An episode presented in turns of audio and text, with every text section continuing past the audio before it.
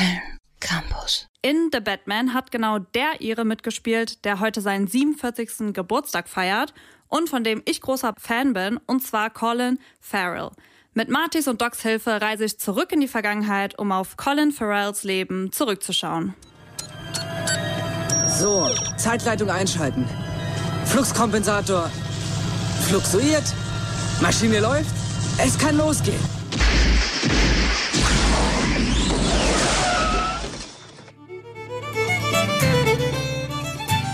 31. Mai 1976 in Dublin.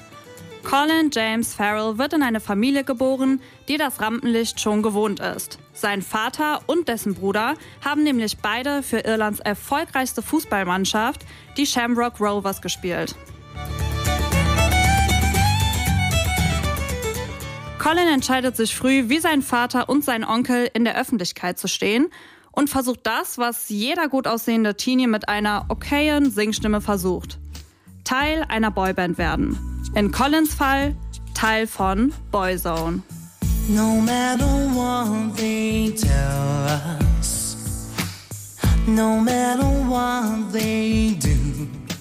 Ja, den Job konnte sich Colin nicht angeln, aber no matter what, sein Traum, ein Star zu werden, gibt er nicht auf. Als Colin zum ersten Mal E.T. guckt und dabei zu Tränen gerührt ist, steht für ihn fest, er will Schauspieler werden. Mit seinen 20ern beginnt auch seine Karriere vor der Kamera. Ich sag's wie es ist, es ist ein eher holpriger Start für Colin und viele der Produktionen, in denen er mitwirkt, bleiben erfolglos.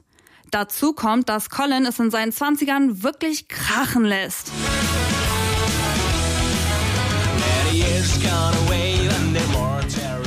Colin hat zum Beispiel mit einem Kumpel Urlaub in Sydney gemacht und statt einfach nur verkatert und mit einem Filmriss aufzuwachen, klopft die Polizei an seiner Tür. Er ist Hauptverdächtiger in einem Fall von versuchtem Mord. Sein Kumpel bestätigt aber sein Alibi, die beiden haben auf der anderen Seite der Stadt Ecstasy genommen.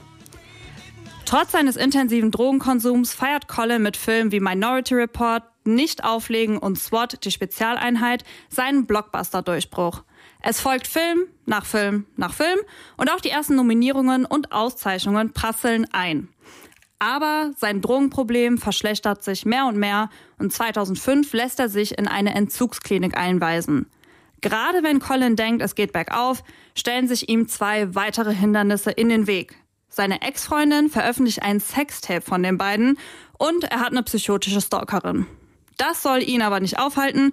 Für die 2008 erschienene Komödie Brücke sehen und sterben wird Colin dann sogar mit dem Golden Globe für den besten Schauspieler ausgezeichnet.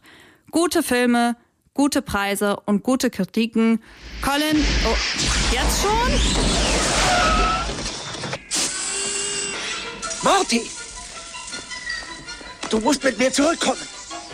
Wohin? Zurück in die Zukunft. Ja, wir sind schon wieder zurück in der Zukunft, schneller als ich eigentlich wollte. Aber gut, wie sieht Collins Leben jetzt aus? Er ist heute einer der bekanntesten und facettenreichsten irischen Schauspieler mit über 50 Filmen und Serien im Petto und, ich sag's wie es ist, auch einer der charmantesten. Das sehe auch nicht nur ich so. Trotz seines Erfolgs scheint Colin wirklich am Boden geblieben zu sein. You don't want people to waste their time. You don't want an audience member to waste, honest to God, I do not want an audience member to go in and waste two hours of their time. Who knows what babysitter they've got? Who knows how long it's been since they've been to the cinema? You really don't.